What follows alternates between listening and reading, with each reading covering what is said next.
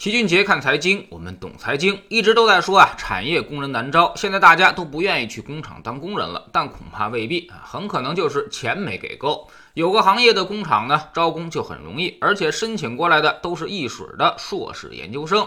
你要是个本科啊，估计都不好意思跟其他工人打招呼啊。这么牛的行业，这么牛的工厂，这就是中国烟草公司。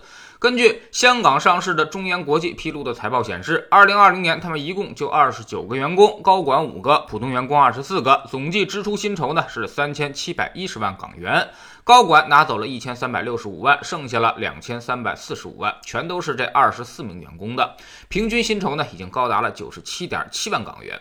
当然，中烟国际并不等于中国烟草，它只是中国烟草进出口贸易上的一环。但是管中窥豹，通过这一环，我们就能看出烟草公司的待遇到底有多高了啊！它可能不是一般的好，否则也不会有这么多的硕士研究生去争抢生产线工人这个岗位了。那么有人调侃说，怪不得现在的香烟这么贵呢，原来都是硕士生给我包的。对于硕士生都去抢着当烟草公司工人这种事儿，全社会呢也掀起了一场讨论。有人是坚决反对，理由是：首先，是对资源的一种浪费。国家培养一个硕士生要耗费大量的资源，而他们出来之后呢，只做最简单的生产产业工作，这对于知识是一种极大的浪费。也是对资源的一种浪费。其次呢，就是烟草是一个垄断行业，或者干脆说它是税收的一部分，相当于是公务员。那么公务员给这么高的待遇，显然是不合适的，相当于对利润造成了侵蚀。而这些利润呢，本来是要反馈给全民的。第三呢，不光是烟草行业的问题，电力、石油等等垄断行业都存在这种严重的问题。垄断资源待遇过高，所以造成了企业利润低、上缴收入不多的情况。第四呢，这些大家都离不开的基础行业，如果收入太高，那么肯定会形成成本的转嫁，最终买单的还是普通的消费者，增加整个社会的运行成本。第五呢，就是高薪酬行业还是垄断的，那么很容易产生腐败现象。能进入这个行业就业的，恐怕多多少少都得有点关系吧。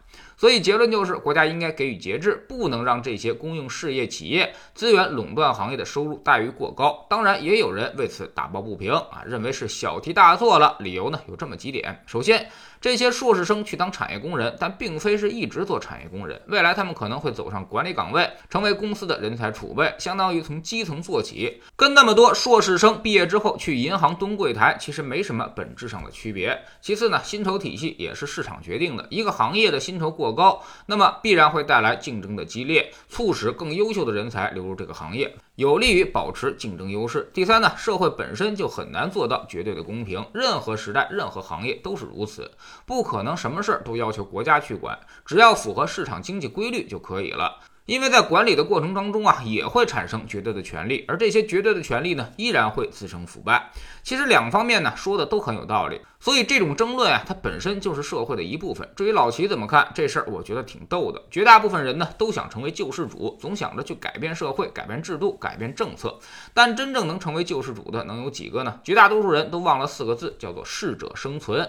现在我们的制度它就这样，烟草垄断、公用事业垄断，这也不是一天两天的事儿了，估计。后面会依旧持续的存在，并不是你一呼吁整个行业就能集体降薪的。可能性，其实并不大。所以，我们嘴上可以表露出一些不满，但是你的心里一定要清楚。这是很难更改的现实，而且不光是垄断行业在这么干，比如像什么媒体、社科院这样的单位，是不是也是一样呢？其实并没什么本质的区别。而且绝大多数人其实并不是反对那些不公平，他们只是怕自己被不公平对待，甚至还渴望自己去占一些便宜。这已经形成了社会文化的一部分，在北方是尤为明显。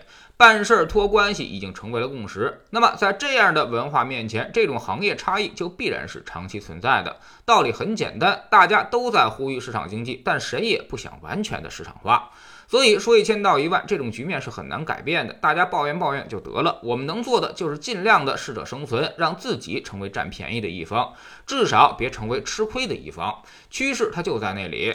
顺势而为才是王道，你得想办法让自己加入其中。比如，你要是硕士，你也可以去申请烟草行业或者电力行业。有些地方呢确实收入很高。如果你自己没有关系，那么好好学习，进入互联网行业、金融行业，收入也是不低的，而且成长速度更快。至于做研发，现在也有华为在招收少年团，起薪可就是两百万。你如果足够优秀，可以完全一试。所以这个社会不会有浪费人才的现象。真正能做科研的，他不会有人愿意蹲在生产线上过一辈子。真正能推动社会发展、搞创新创造的，也并不会很多。大部分人的硕士学历、博士学历，其实呢，都只是混个敲门砖而已。你真让他去搞研究了，也不会有多大的作用。我们也就不用上纲上线了。在知识星球秦爵的粉丝群里面，我们经常会回答一些大家这种人生困惑、职业选择。其实呢，对于绝大多数人来说，这一辈子最重要的投资就是自己。最重要的抉择呢，就是职业方向的抉择。如果这个搞错了，会让你这一辈子永远都挤在慢车道里，甚至是越走越艰难。我们总说投资没风险，没文化才有风险。在知识星球老七的读书圈里，我们正在讲投资策略实战分析。之后呢，我们还会为您带来情商、简读中国史、行为投资原则、预测投资成长股善战者说、巴菲特的投资组合等等好书。每天十分钟语音，一年为您带来五十本财经类书籍的精读和精讲。喜马拉雅的小伙伴可以在 APP 顶部搜索栏直接。搜索齐俊杰的投资书友会，老齐每天讲的市场策略、组合配置以及讲过的书都在这里面。读万卷书，行万里路，让自己获得提升的同时，也可以产生源源不断的投资收益。欢迎过来体验一下，给自己一个改变人生的机会。